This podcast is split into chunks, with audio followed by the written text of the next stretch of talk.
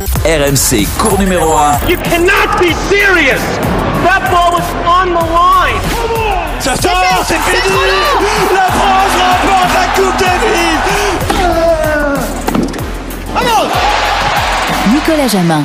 Bonjour à toutes et à tous et bienvenue sur le cours numéro 1, le podcast tennis d'RMC à retrouver sur toutes les plateformes de téléchargement.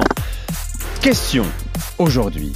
Comment ne plus trembler au moment de la balle de match Comment battre enfin l'adversaire qui nous a toujours battus Comment jouer aussi bien en tournoi qu'à l'entraînement Comment évacuer le stress d'avant-match Pourquoi ai-je peur de faire une double faute Cours numéro 1, spécial préparation mentale. On va vous dire comment mieux gérer toutes les émotions qui vous traversent autour et pendant un match, que vous soyez 33, 15-2 ou 125e joueur mondial. Avec aujourd'hui, à gauche de la chaise, Eric Salio, qui n'a jamais tremblé au moment de conclure un match parce qu'il n'est que rarement dans cette position.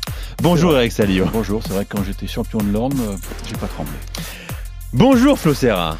Bonjour à tous. Eric ne tremble qu'en commentant les matchs. Ah bon? Oui, quand il y a une balle de match pour, euh, Là, il pour la. Coupe Davis, là, je, Là, il là, je tremble. tremble. tu es, Normal. tu es un être humain fait d'empathie. Bonjour à tous, Tu ne pardon. penses pas à toi, tu penses aux autres. Flo Serra, l'homme qui s'est euh, auto-préparé mentalement pendant toute sa carrière et ça l'a mené jusqu'à la 36e place mondiale. Bravo Flo. Dans un instant, notre invité sera avec nous. Ça tombe bien, c'est un grand spécialiste de la question de la préparation mentale. Cours numéro 1, numéro 64. C'est parti. Eh bien aujourd'hui, nous allons parler de la dynamique mentale. C'est le pouvoir du cerveau. comment les grands champions font quand ils enchaînent deux doubles fautes et qu'après ils sont quand même capables de claquer un ace. Une énorme première balle pour Danil Medvedev. Okay, yeah. But I I think I'm gonna take a break from playing for a while. Je joue mal, c'est de la merde, ça me fait chier, c'est quoi ce coup droit pourri? D'accord, oui, oui, oui, très bien, je vois très bien, absolument, oui, oui. Elle va me dire, tu vois, il faut continuer à s'entraîner et, ça reviendra. C'est ce truc. Ce moment où tu viens faire un point gagnant alors que juste avant tu avais fait une faute et tu es capable de te recentrer, c'est ce mental que tu dois avoir pour gagner tes matchs au tennis. Finalement, son principal ennemi, c'est lui-même. Allez, il va y aller en coup droit, il va monter. Et c'est gagné C'est gagné pour Novak Djokovic sur une magnifique accélération de coup droit. La réalité c'est que si tu veux gagner au tennis, tu dois avoir un super mental, tu dois avoir un mental d'acier. Ah Zazie, mais si facile de rester zen. C'est toute la question, le problématique du sport de haut niveau. Pas que, bien sûr, du tennis aussi en particulier. Avec nous sur le cours numéro 1, Ronan Lafay. Bonjour Ronan. Bonjour à Euh, tous. Heureux de vous accueillir, euh, euh, ancien coach de la performance de Stéphane Robert. C'est grâce à lui surtout que on, on vous a connu. Également sollicité par Gilles Simon, plus récemment par Corentin Moutet. Voilà des joueurs français, mais pas seulement. Euh, vous travaillez également dans le domaine du golf et de la voile, notamment récemment encore avec un, un skipper qui a fait le Vendée Globe. Exactement. Armel Tripon, qui a terminé 11e du dernier Vendée Globe. Il y a des points communs hein, entre les skippers et tennisman, c'est la solitude. en mer ou dans le monde? Non mais C'est pas les seuls, hein. C'est pas les seuls. Alors, on voulait vous inviter avec Eric et Flo parce que c'est vrai qu'on a vu ces derniers mois, on les a entendus également dans la production signée euh, Geoffrey Charpie, ces joueurs craqués, de plus en plus nombreux. On a entendu les larmes de Naomi Osaka, de Gaël Monfils, c'est très poignant, de Serena Williams en Australie, de Djokovic également, d'Inga, d'Iga Swiatek, vainqueur de, de Roland Garros. Euh, parlons d'abord du contexte actuel, surtout parce que c'est sûrement ça qui a eh bien, accentuer les, émotions des, joueurs et des joueuses. Vous êtes, vous attribuez, ça vraiment au contexte sanitaire mondial? Bon, moi, je pense que c'est un contexte un peu euh, général. Euh, moi, je dirais qu'aujourd'hui, euh, la performance, elle est, euh, elle est de plus en plus précise. Elle demande beaucoup plus aux, aux joueurs qu'avant. Je pense qu'il y a les médias qui, qui sont aussi là. Et je pense qu'il y a les réseaux sociaux. En fait, je pense que c'est un ensemble de choses qui font que, que le joueur, il est au centre de tout ça et qu'à un moment donné, c'est compliqué de tout, tout gérer. Valait mieux jouer à l'époque euh, de Florence Serra, je pense. Hein. T'étais à l'abri, toi, Flo, de tout ça. Les réseaux sociaux euh, commençaient, mais il y avait beaucoup de choses autour euh, aussi qui gravitaient quand tu commences à bien jouer, les personnes qui viennent te voir, des personnes intéressées, des personnes. Il faut, faut arriver à le gérer également. Donc c'est vrai que les réseaux sociaux, on était un petit peu protégés, ça commençait tranquillement. Mais c'est vrai qu'il y a plein de paramètres à gérer. C'est pour ça qu'il faut s'entourer d'une équipe aussi solide qui nous permet de nous décharger de certaines choses pour pas, euh, comme on dit, euh, péter les plombs. Parce que c'est vrai qu'au bout d'un moment, euh, ben, il suffit que tes performances tennis soient un petit peu moins bonnes aussi. Les médias étaient déjà là, hein, mais il y, a, y, a, plein de choses qui gravitent autour, qui font que qui peuvent te pousser à, à lâcher au bout d'un moment un trop plein, un ras-le-bol. Puis parmi les choses qui gravitent autour, il y a Rex Salio, hein, et ces, ces petits tweets ciselés, piquants. pendant les matchs, après les matchs également. Pas du tout. Non, mais c'est vrai que le tennis a évolué.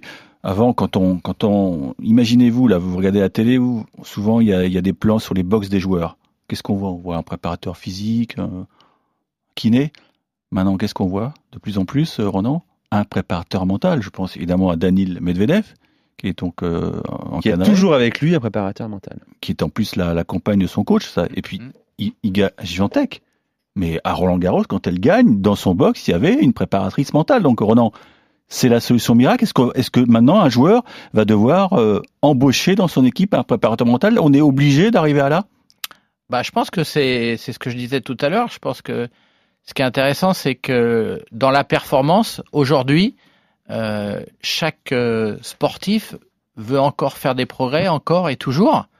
Et du coup, je pense qu'on est allé très loin dans la prépa physique. Euh, je pense qu'on est allé très loin dans, la recherche sur euh, la biomécanique. Euh, je pense qu'aujourd'hui, on se rend compte que bah, c'est quoi le lien de tout ça? Bah, C'est le mental finalement. Il y a une chose importante à comprendre, c'est est-ce que le corps et l'esprit sont liés? Moi, clairement, je dis que oui. Et pourtant, de ce que je vois aujourd'hui, en tous les cas en France, le corps et l'esprit, on travaille d'abord le corps au maximum et puis on se rend compte aujourd'hui qu'il y a l'esprit aussi. Et en fait, moi, je pense que on va, on va aller à mort dans, dans ce côté-là de l'esprit, mais je pense qu'on fait une grosse, une grosse erreur parce que je pense que le corps et l'esprit sont liés.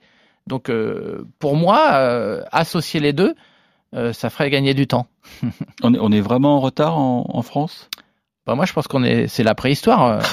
ouais, ouais, ouais c'est la préhistoire. Ça veut dire que aujourd'hui, la préparation mentale, ça fait peur. Moi, quand je vais demander à des enfants euh, s'ils ont peur en match, ils me disent non, non, non, non, j'ai pas peur. Puis quand je dis, tu, tu sais, il y a, y a un petit, il y a quelqu'un qui te parle à l'intérieur de, ah oui, oui, oui, oui, oui, ah, je connais monsieur, il est pas tout le temps gentil avec moi.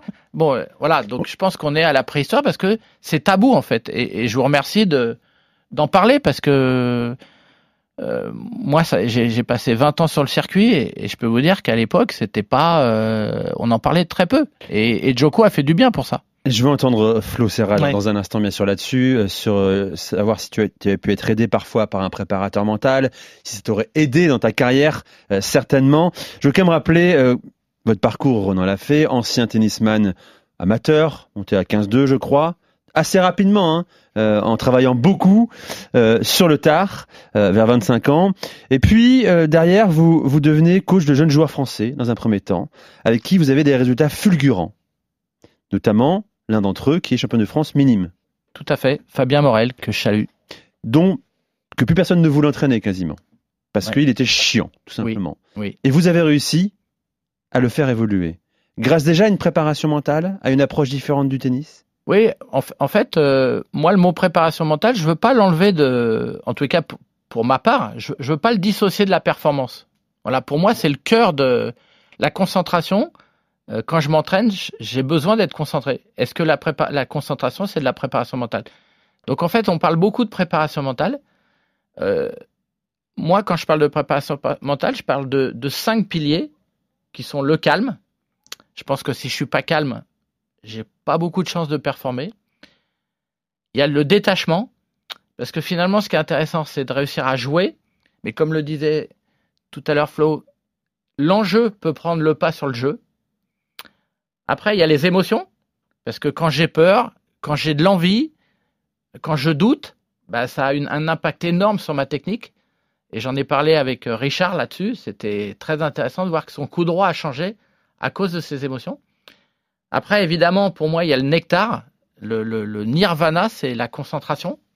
Tout le monde en parle, mais je vois bien qu'au Tour de France, quand je fais mes formations, il y a très peu de gens qui sont au, courant de ce que c'est vraiment et qui savent se mettre dans un état de concentration en claquant dans les doigts. Et finalement, la spécificité du tennis, c'est de passer d'un état de off à un état de on.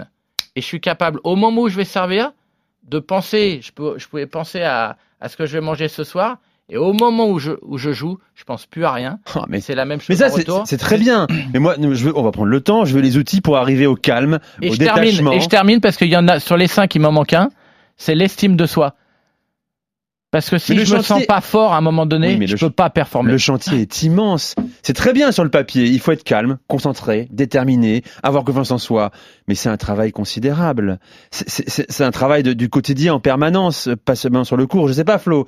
Qu'est-ce que t'en penses? Réunir tout ça, c'est très compliqué. Toi, t'étais quel type de joueur dans la tête, justement? Tout à l'heure, on disait, sur le cours, parfois, on est, non, on est plusieurs dans le cerveau. On l'a tous vécu, on a tous joué à, nos petits niveaux au tennis, toi au très haut niveau. Moi, j'avais toujours une tête, une voix qui me disait, attends, si tu loues cette deuxième balle, attends, tu mènes 40-0, 40-15, oh, il prend le prochain point, il n'est plus qu'à un point d'égalité.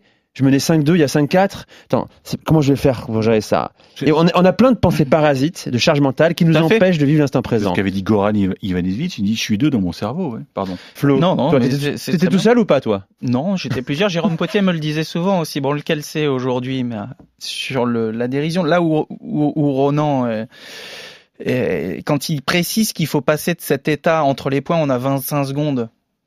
Faut gérer ces 25 secondes euh, de manière incroyable, c'est-à-dire faire le bilan, souffler, faire le bilan de ce qui s'est passé là, se détendre et tout de suite se remobiliser pour rentrer dans dans la zone. Comme ça tout de suite la zone on en parle on peut en parler c'est c'est super difficile à avoir moi moi La moi, zone, c'est quoi? Bah c'est je je je pense l'avoir avoir réussi une ou deux fois de mais parce que j'étais dans un état physique euh, où je réfléchissais plus au cinquième set en deuxième match deux matchs en cinq sets en en, en deux jours à l'Open d'Australie qu'à la fin euh, je fais des choses que je ferais pas de manière lucide tu crois qu'il se passe C'est un état un peu irrationnel, une, sorte d'état de grâce en fait. Ouais, où tout est bon. réuni, physique, mental, technique. Oui, oui, oui, parce que tu fais les choses euh, sans vouloir les faire et ça devient naturel. Et le Hmm. fait que tu as bien bossé avant et que tu as des bases, ben après ton ça devient instinctif. Mais bon, on pourrait en parler euh, très très longtemps. Quand tu parles, on est plusieurs dans la tête sur mon premier Roland. Tu crois qu'il se passe quoi euh, quand je joue Spadea à Roland, que je suis 200e mondial? Que je suis au dernier tour des qualifs de Roland, que j'avais battu euh, Rosset euh, et puis je me qualifie sur Vasque. Je joue Spadea qui était 28 mais pas mauvais, euh, pas mauvaise tête de série on va dire. Et puis que je mène, euh, j'ai trois balles de match au quatrième, 40-0 sur mon service et que je fais deux doubles qui partent sur le périph avec la tranche et que mon je mène Dieu. 5-1 au, au, au troisième, au cinquième set et que je perds 9-7. C'est terrible. Eh Qu'est-ce bien, qui- c'est ça. Qu'est-ce qui se passe là? Alors justement, Alors. peut-être qu'à l'époque, tu aurais eu besoin d'un Ronan Lafay. Euh, tu n'as jamais fait appel à un préparateur mental? Euh, on a eu euh, à Roland Garros en 2003, donc l'année d'avant, on a eu en s'entraînant, moi on m'a dit que je devais arrêter le tennis à 19 ans, 20 ans à cause de ma hanche, oui. attention, parce que j'ai eu une grosse blessure à la hanche et puis les douleurs résiduelles faisaient que bah, le doc me disait bon là on peut pas continuer comme ça. Donc j'ai cherché des solutions tout seul au niveau physique avec le relâchement parce que j'étais aussi un joueur assez crispé. Il a fallu que je cherche dans le relâchement, dans le yoga, en lisant beaucoup de livres de de Notamment de Yannick Noah. d'athlète intérieur, d'Anilman, de d'épanouissement personnel, de Yannick Noah. Et donc j'arrive, euh, on a eu à Roland Garros un, un préparateur mental. Moi j'étais 250e mondial. Et là où j'ai ce que j'ai envie de, de dire là-dessus, c'est qu'au début quand on est 250, euh, 300, on écoute ce qu'on nous dit. On est à la Fédé, on n'a pas trop notre mot à dire non plus. La préparation physique est assez générale. Et je pense qu'on a fait, euh, j'étais avec Beneteau, on était deux, on a eu euh, donc l'intervention d'un préparateur mental qui travaillait à la fédération de tennis et on voulait euh, jouer sur le la confiance en soi, le regard des autres. On avait ciblé ça. On manque de confiance, le regard des autres est trop important pour nous. Je dis oui, ok, allez, on y va, mais euh, on nous a fait faire une ou deux choses. Enfin, je me demande encore le, le, le pourquoi, pourquoi et pourquoi j'ai accepté? Quoi par exemple? Nous demande d'aller euh, avec Julien, euh, main dans la main, euh, euh, sur les Champs-Élysées pour le regard des autres, acheter euh, en pharmacie une boîte de, de, de préservatifs. Euh, et euh, je me dis, euh, je l'ai fait. J'avais pas trop envie, hein. moi j'étais jeune aussi. C'était quoi l'idée? C'est de ne pas de, de, de pas se se, soucier du, du se regard soucier des du autres? regard des autres. Et l'exemple caricatural, c'est aller acheter des capotes dans une pharmacie. Voilà. Et Avec Julien Beneteau, vous êtes allé faire ça. Voilà, on a fait ça.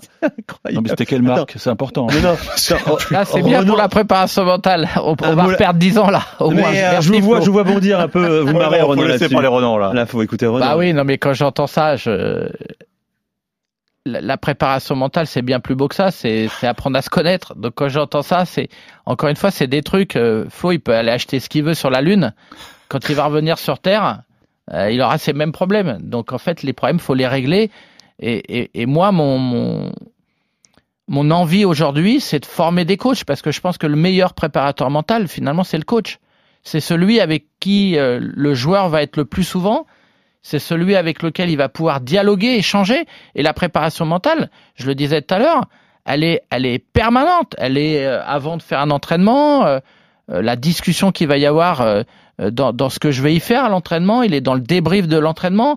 C'est tout le temps la préparation mentale. C'est pas à un moment donné, je vais bien ou je vais pas bien. C'est, c'est, il y a de la performance à réaliser parce que faudrait pas qu'on arrive à, à parler de, de préparation mentale juste quand ça va pas. Ce qui est important dans la préparation mentale, c'est de s'entraîner pour performer. Ça, c'est vraiment quelque chose d'important. Donc, c'est à un moment donné, j'ai peur, mais il y a un moment donné aussi où euh, qu'est-ce que je vais mettre en place? On les voit là, les, les, les tout meilleurs, ils sont performants régulièrement. Et ils sont pas nés comme ça. C'est un travail de chaque instant. Revenons au concret. Euh, on a deux questions à poser avec Eric. Euh, comment gérer cette énorme déception? Mais surtout d'abord, comment gérer ces balles de match qui arrivent au jeune Florent Serra, euh, qui 200e. 200e mondial, premier tour Roland Garros. Il Et aurait déjà- dû faire quoi comme travail Mais, dans ta tête? ben, Déjà, il y a un truc là que j'entends, c'est un match qu'il aurait pas dû perdre. Déjà, je vais te dire. euh, Excuse-moi, c'est une formule de journaliste, tu as raison. Ouais, mais non, mais déjà, c'est vrai. mais non, mais ça, ça n'existe pas. C'est dans une autre vie, ça. Un match que je- je- qu'il aurait jamais dû perdre. Rien que déjà ça. 9 balles de match, Renan. Mais je m'en fous. Il peut en avoir 20. Mais il n'empêche qu'en face, il y a quelqu'un. T'en as, t'en as 9 à toi. Mais euh, faut la gagner, la dernière. Donc, euh, il y a toujours match. Et il y a encore un point à jouer. Mais alors comment il fait?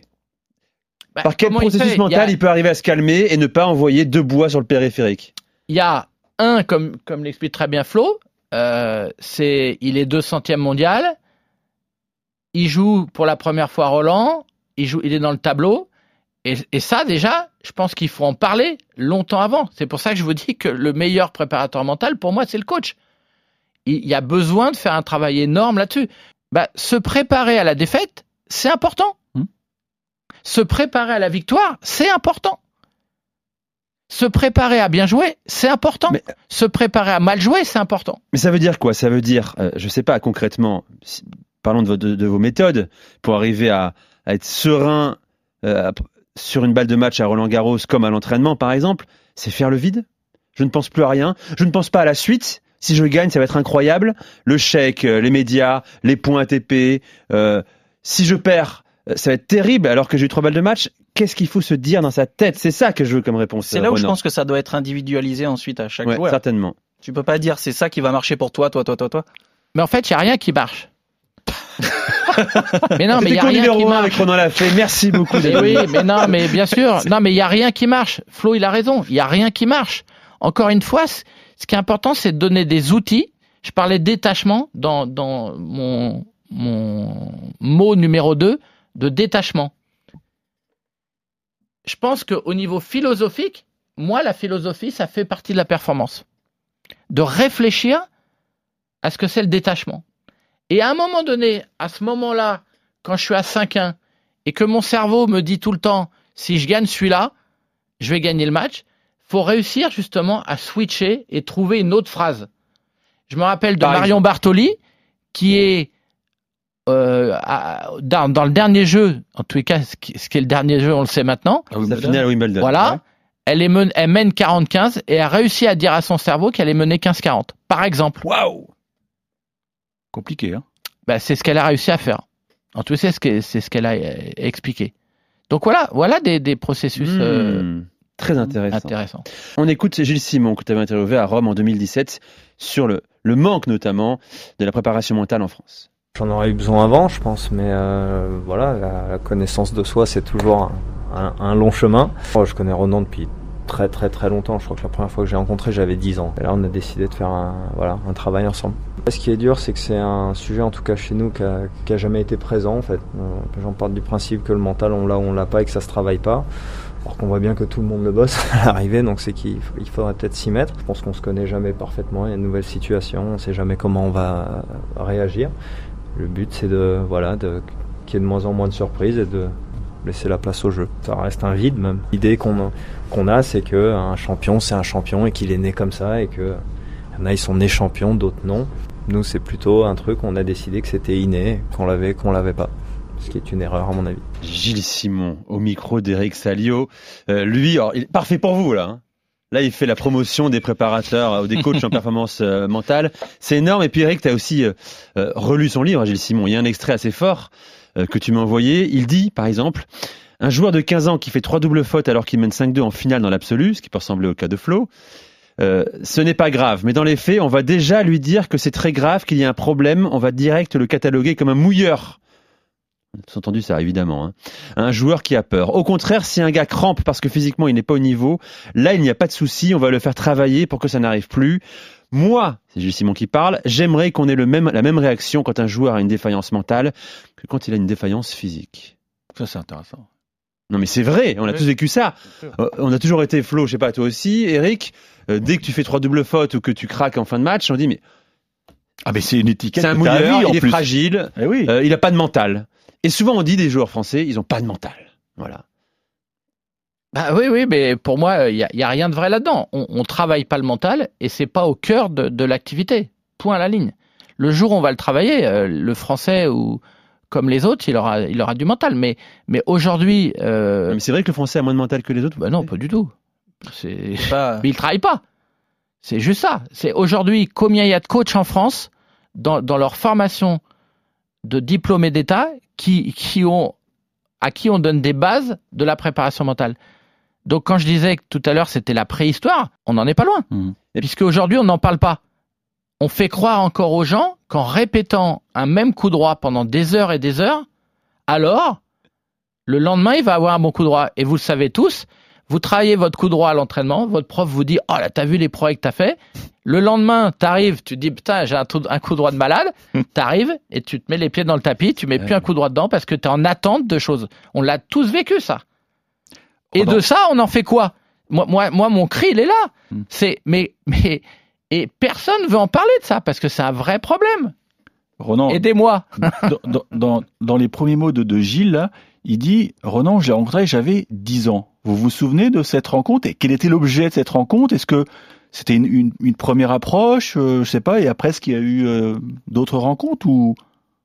Non, moi je m'occupais de, de Joanne qui jouait bien, lui aussi à l'époque, et voilà, on, on, est resté en contact, on s'est vu à 14-15 ans euh, sur les circuits juniors après, et, et on Là, vous échangeait lui parliez souvent. pas mental à l'époque. Pardon? Vous lui parliez pas mental à l'époque, si déjà? Oh si, on évoquait, euh, on, on, on, évoquait, on n'appelait pas ça le mental, mais on parlait. D'accord. En fait, on échangeait beaucoup avec Gilles, et puis euh, il y a un jour, euh, il en a eu marre, et il s'est dit c'est le moment.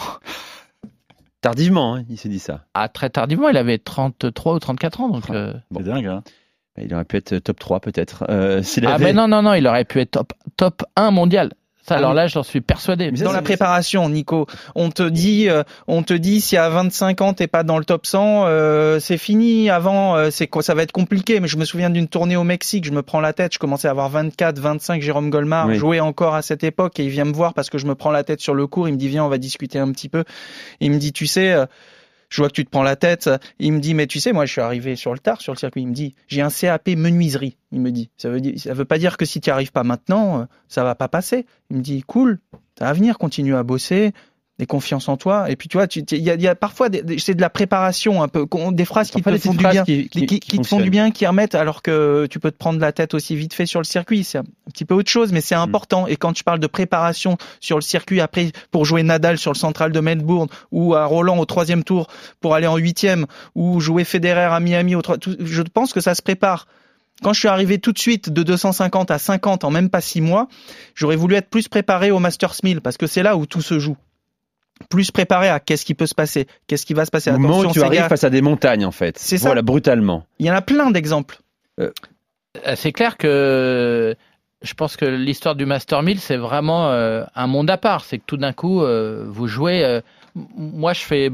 Voilà, la classification, là, pour le coup, c'est une grosse marche parce que là, vous jouez les, les ténors de. Et, et si toutes les semaines, vous voyez pas les battre, bah, c'est très compliqué de les jouer. Et comme vous les jouez toutes les semaines, moi, moi, je voudrais quand même euh, rajouter quelque chose parce que là, euh, dans la performance, ce qui m'importe, moi, c'est la notion de progrès. Si je suis capable tous les jours à l'entraînement de faire des progrès et de les verbaliser, d'en prendre conscience, alors c'est ça la préparation mentale. Être dans une démarche positive.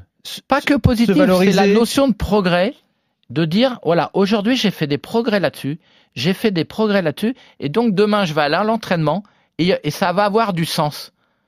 Et donc cette histoire de sens et cette notion de progrès, elle est essentielle pour la construction d'un joueur. D'objectifs. Ça, c'est intéressant. Alors- Entrons maintenant dans notre partie euh, ludique, pédagogique, pour tous ceux qui nous écoutent, euh, qu'ils soient non classés, 34, euh, 15-1 ou, ou moins 4-6. Euh, Eric Salio, imaginons. Eric Salio de faire son premier tour d'un tournoi à- ici à Boulogne-Billancourt. Euh, il, il est pas serein, il croit pas trop en son revers. Euh, c'est un premier tour, toujours un peu délicat hein, de se jauger, bien qu'il s'entraîne deux, trois fois par semaine. Euh, Est-ce qu'il y a une préparation idéale? Pas forcément individualisée, mais qu'est-ce qu'il peut faire en arrivant sur le tournoi une demi-heure ou une heure avant son match? Alors la première chose qu'on voit chez les très grands, c'est de se dire qu'il a le droit de perdre. Ça paraît tout bête, mais je crois que ça, les très grands en parlent souvent. Ça ne veut pas dire que je vais perdre. Ça veut dire que quand je viens sur un- le cours, quand je vais en compétition, j'accepte cette idée que je peux perdre. Pour se délester d'une pression Bon, Mais ça, bien je sûr. refuse ton argument. Question, argument suivant. Non, non, ça m'intéresse. Pour euh, ne pas ça, tu trop aurais se pu mettre de craquer pression. Mais tout à fait. Mais, mais en plus, c'est vrai, j'ai le droit de perdre. Bien sûr. De- depuis quand j'aurais pas le droit de Ce perdre? Ne sera pas une Si. catastrophe. Mais si, moi, j'ai le- la difficulté pour bien comprendre tout ça. Qu'est-ce que j'ai à y faire quand, quand je mets les pieds sur le terrain Comme l'a dit Flo tout à l'heure, quand il a joué Nadal, il n'a pas joué son tennis. Ce qui est important, c'est de jouer ce que je sais faire, ce que je suis capable de faire à l'entraînement. Si le gars en face ou la fille en, face est meilleur, alors j'ai le droit de perdre. Et il est où le problème? Mais là- aujourd'hui, moi, les gens que je vois ou, ou que j'ai entraînés, le problème, il est même pas là. C'est que déjà, ils n'arrivent pas à mettre leur jeu en place. C'est un- En Non, fait, ils s'autodétruisent est déjà. plus fort aussi. Pardon Peut-être parce que l'autre est plus fort et Tout simplement, oui. il impose. euh, Bah, J'aimerais te suivre, Eric. Mais souvent, le premier adversaire, c'est soi-même. D'accord. Et, et moi, j'ai pas entraîné des joueurs très forts jusqu'à la 20e place mondiale seulement. Mais même jusqu'à la 20e place mondiale, ils sont capables de s'auto-détruire. Et du coup, euh, je pense que s'occuper de l'autre, quand on parle de stratégie ou de tactique, euh, je vais en faire bondir certains et, et- et je m'en excuse d'avance. Mais moi, j'ai jamais parlé de, de stratégie avec aucun des joueurs dont je me suis occupé parce que à partir du moment où j'arrive pas à régler mes problèmes, alors c'est compliqué de, de commencer à, à- à s'occuper de l'autre. Et, et pour moi, la compétition, à partir du moment, le piège de la compétition, c'est l'autre. À partir du moment où je sors de ma zone à moi, de ma concentration, si je regarde le terrain, si je regarde les, les gens autour, si je regarde le joueur en face, c'est là où je perds le match. C'est fini, je sors de, de moi. Et ce qui compte, c'est moi avec moi. Et, Hmm. et, Donc, et c'est ça la beauté de la ta- compétition. Ta bulle, quoi. Ta bulle. Tout à fait. Notamment, et, parce que c'est une question qu'on se pose souvent, euh, changement de côté. Tout le monde les gère de façon différente. On se rappelle de son gars qui, un jour comme ça, euh, fermait les yeux Mm. pendant 1 minute 30. Il l'a pas fait pendant 15 ans, il le fait brutalement, après il le fait plus. Chacun cherche sa façon de, se de rester concentré, serviette devant les yeux ou pas, au niveau amateur, au niveau professionnel. C'est ça qu'il faut faire, euh, changement de côté? Il faut rester dans sa bulle, fermer les yeux, chacun fait comme il veut, comme il peut. Tout à l'heure, tu n'as pas aimé mes cinq thèmes. Si, Et je te aimé. rappelle le Tu- tu- premier. Tu n'écoutes pas. Le premier, Calme. il a écouté. Le calme. Calme. Et en fait, là, à ce moment-là, ce qui est important, c'est de trouver du calme. Retrouver de la Il y a sérénité. plusieurs moyens, fermer les yeux, une sorte d'état de, médita- de méditation presque. De En tous les- visualiser- ouais, tu peux En tous les cas, c'est de trouver du calme avec Hmm. à l'entraînement, évidemment, tu l'as travaillé. Par, il y a, il y a plein d'outils, mais en tous les cas, c'est trouver du calme, trouver de la sérénité. C'est réussir à faire la paix avec soi-même quelque part. À Il y a la donné- respiration, il y a le silence, il y a euh, les yeux fermés. Rester sur le moment présent, ne pas te projeter. euh, il y a- tu, tu peux trouver des moyens pour pas te projeter sur euh, sur de- le fait de se projeter déjà sur ce qui va se passer après. Parfois, c'est c'est ça a été super mauvais. euh, Bon, t'imagines, mais non, t'es plus sur le présent. Tu t'y plus. Donc, qu'est-ce que tu fais? Il y en a qui marchent pas sur les lignes, il y en a qui regardent leur raquette sans arrêt, il y en a qui essayent de de trouver pas mal de moyens pour y parvenir. Je, je pense que c'est compliqué. C'est- Mais il y a, il y a- on, on voit Nadal avec ses bouteilles d'eau, par exemple. Ouais. Mmh. Absolument, ouais. C'est complètement dingue. Toutes ces routines-là lui permettent de rester concentré. Ou avant de servir. Ou avant de servir. Voilà. Quand il remet son slip, quand il remet sa, c'est complètement dingue. Il a, il a tout un tas de, de choses qui lui permettent de rester justement dans, dans ce moment présent qui est euh, si important. Et Novak Djokovic a aussi sa méthode. Il l'avait expliqué récemment. Écoutez. J'ai une formule depuis de nombreuses années qui fonctionne bien et qui m'a amené là où je suis aujourd'hui. Vous vivez comme une montagne russe d'émotions sur le cours, donc à chaque fois que je perds ma concentration ou que je ne suis plus autant focus, j'essaie de rebondir et de recentrer mon attention sur l'instant présent. Je pense que la respiration consciente m'aide à y parvenir. C'est une façon vraiment très simple de rester dans le présent. La respiration. là, ouais, consciente. on parle là du L'instant numéro un mondial. présent, ouais. Donc, si je suis votre raisonnement mentalement, c'est le plus fort, Novak Djokovic? Il a vraiment trouvé des trucs, des, des routines euh, Ah ouais, clairement, moi je crois qu'il a amené quelque chose au, au tennis. euh, il a amené, euh, il a amené ce côté-là, je pense, que les autres n'avaient pas amené. En tous les cas, euh, je pense que si on, on prend euh, les coups du tennis un par un, Djoko, il a, il a pas grand grand chose par rapport aux autres. Il, il, il est J'aime bien son revers long de ligne quand même. Oui, mais il y en a plein qui l'ont. J'allais dire, moi, là, pour moi, là où il est très fort, c'est cette constance mentale. Cette, cette façon qu'il a, comme, comme, il, comme il dit si bien, de, de, de se reconcentrer, alors qu'il il y a plein d'émotions qui sont là. J'ai comme l'impression, Renan, que vous niez parfois les, les, les, les qualités extraordinaires de Federer, Nadal et, et Djokovic. Effectivement, on, on est sur deux monstres de concentration et de relâchement, mais ils ont aussi des coups que le commun des mortels n'a pas, ou même le dixième mondial n'a pas. Euh, La qualité de déplacement de Djokovic. Joko, oui, c'est ça. Le- mais, pas le plus. Voilà, la technique de souplesse. Federer, la puissance de Nadal. Euh, tout mais est est-ce que, mais est-ce évidemment. que c'est pas Mais- du travail? Si, certainement, mais il y a aussi une part de don, de facilité que d'autres n'ont pas. Je sais que Joko, euh, depuis petit, euh, tôt, euh, il, il allie cette souplesse, il fait quasiment le grand écart. Il le fait à clairement, cette- Il fait le grand écart à cette tonicité, parce que quand il y en a qui sont trop souples, ils ont moins de tonicité, et, et il arrive à, à avoir de la force maintenant. On le voit aussi, parce que quand il commence à, à envoyer des cartouches qu'il faisait moins avant, là, il commence à, sur Ouais. un coup de raquette, il, il t'envoie à la rue également. Mais c'est vrai que c'est quelque chose qui travaille de très tôt. D'allier les trois, moi, je trouve ça énorme. C'est pour ça qu'il a cette, longévité aussi, peut-être plus que Rafa, encore. Ouais. Tu vois on, on parle de Joko. euh, Souvenez-vous que sa- son premier entraîneur, qui était une femme, je sais plus son nom, mais elle l'emmenait dans la forêt à, à l'âge de 7 ans et elle lui, elle lui faisait écouter de la musique et elle lui demandait les émotions qu'il avait. Hmm. Et, et, et dans ces années-là, euh, elle lui demandait euh, quel grand chelem il aimerait bien gagner. Et lui, tout de suite, c'était Wimbledon. Et donc, il travaillait en visualisation dès cet âge-là. Bon, moi, j'aimerais bien connaître un projet en France qui travaille tout ça.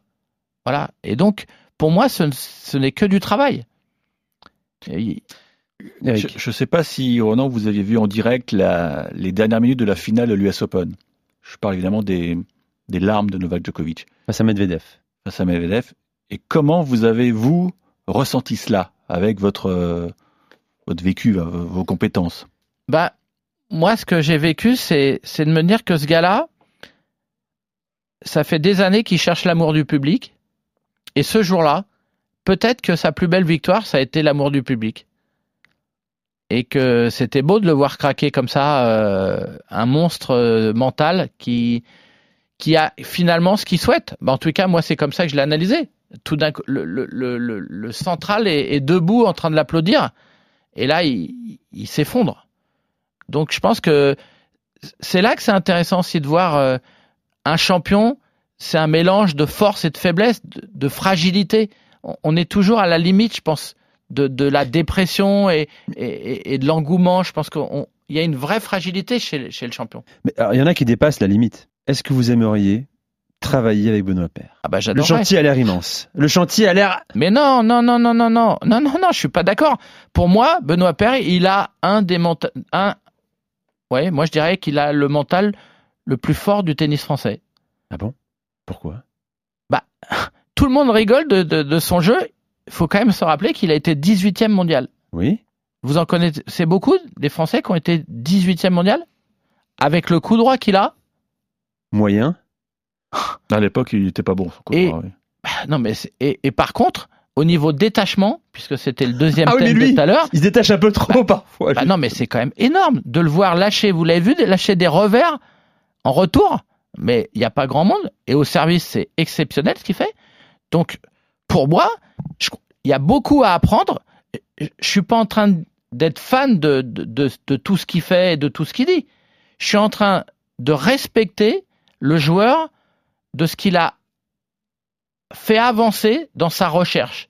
C'est-à-dire que Benoît Père, c'est un mec qui a jamais fait de footing de sa vie, qui, a- qui s'est jamais entraîné comme tout le monde, qui des fois s'entraîne une heure par jour, et il est 18e mondial. Moi, je connais des gens qui s'entraînaient toute leur vie, qui ont tout bien fait, qui ont été des bons élèves, et qui ont été à moins 2. C'est pas faux. Ou même ont été à 2-6. Donc, moi, j'ai un énorme respect, et je pense qu'il y a une vraie réflexion à avoir pour des joueurs comme ça. Je pense à Manarino. C'est des joueurs qui ont amené beaucoup, qui s'entraînent différemment, qui sont des gens sensibles. Et ceux-là, je sais pas pourquoi on les aime pas. Parce que c'est pas des travailleurs, parce que c'est pas des bons élèves. Mais je pense que voilà la, la préparation mentale, Hmm. c'est aussi ça.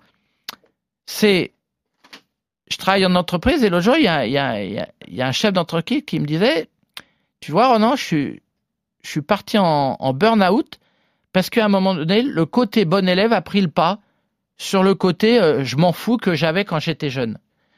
Eh ben, cette dualité, des gars comme Manarino ou Benoît Père, et il y en a d'autres, hein, je pense à Stéphane Robert notamment, ils ont cette capacité de folie en eux. Hmm. Et donc, ils ont joué avec ça. Des fois, ils ont été loin, peut-être trop loin. Mais en tous les cas, quand on voit s'entraîner, et Flo est là, il va pouvoir en parler, un, un Federer, il est toujours en train de déconner. C'est un gars qui déconne tout le temps. Le détachement. C'est Essentiel. ouais, le détachement. Oui, et je, je pense aussi tout de suite à, Hugo Gaston, qui adore jouer. C'est un joueur, à, voilà, à l'état brut. Ça, c'est Tout à intéressant. fait, tout à fait. Vo- voilà des joueurs qui jouent, voilà des joueurs qui sont intéressants dans leur approche. Ronan, il parle du grain de folie euh, parce qu'on l'a. Moi, je me souviens quand je gagne mon premier titre à, à Bucarest, ça se passe super mal au premier tour contre Krivoy qui est 250e mondial. Eric, c'est ju- juste un exemple. hein. Et euh, je joue d'une certaine manière. Je veux jouer tout relâché, tout tranquille parce que ça avait payé en, en challenger. Sauf que je me fais euh, éclater, je sauve deux balles de match et d'un coup, je me mets dans un état de transe. On se dit allez, viens le chercher ce match. Non mais à crier, Jérôme Potier, je pense que j'y ai fait peur avec euh, Thierry Tulane sur le court. Et, euh, et puis je gagne ce match-là en mettant des lattes dans tous les sens et instinctivement comme ça. Et puis euh, je gagne le tournoi derrière.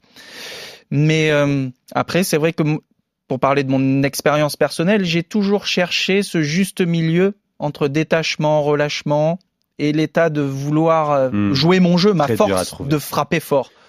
Parce que vouloir le faire, frapper fort, ça m'a freiné aussi. Parce que le fait de s'efforcer de faire quelque chose, l'efficacité, elle était plus du tout la même. C'est intéressant, on pourra en discuter très longtemps. Je peux rebondir là-dessus parce que ça, c'est très très important ce que dit Flo.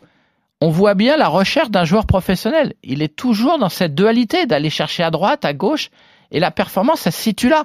C'est là que c'est passionnant. C'est là que c'est passionnant de, de, de former un joueur. Et, et, et, et je parlais de progrès tout à l'heure. Voilà, voilà les progrès. Qu'est-ce que je comprends?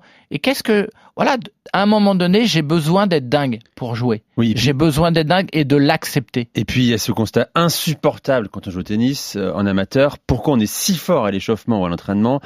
Et pourquoi on est si mauvais en match? Pourquoi le coup droit passe pas? Pourquoi le revers n'est pas lâché? Pourquoi on fait les doubles fautes? Pourquoi la première balle n'est pas aussi C'est terrible. Bah, terrible. j'ai un exemple comme ça. J'ai un exemple comme ça, c'est Steph Robert et c'est le tournoi avant avant Wim là euh, près de la mer, là je sais plus où c'est en Angleterre.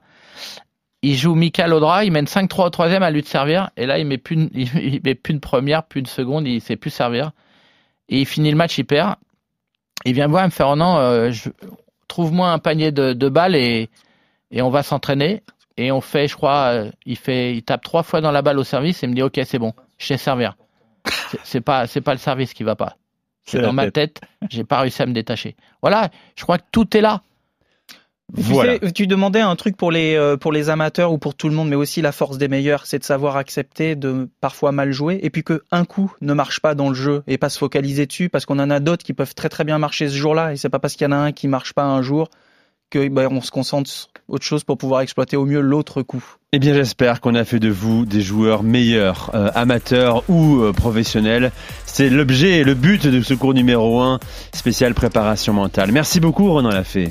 Merci beaucoup. Merci. C'était un plaisir. Vous êtes auteur d'un bouquin, notamment, qui s'appelle Soyez pro.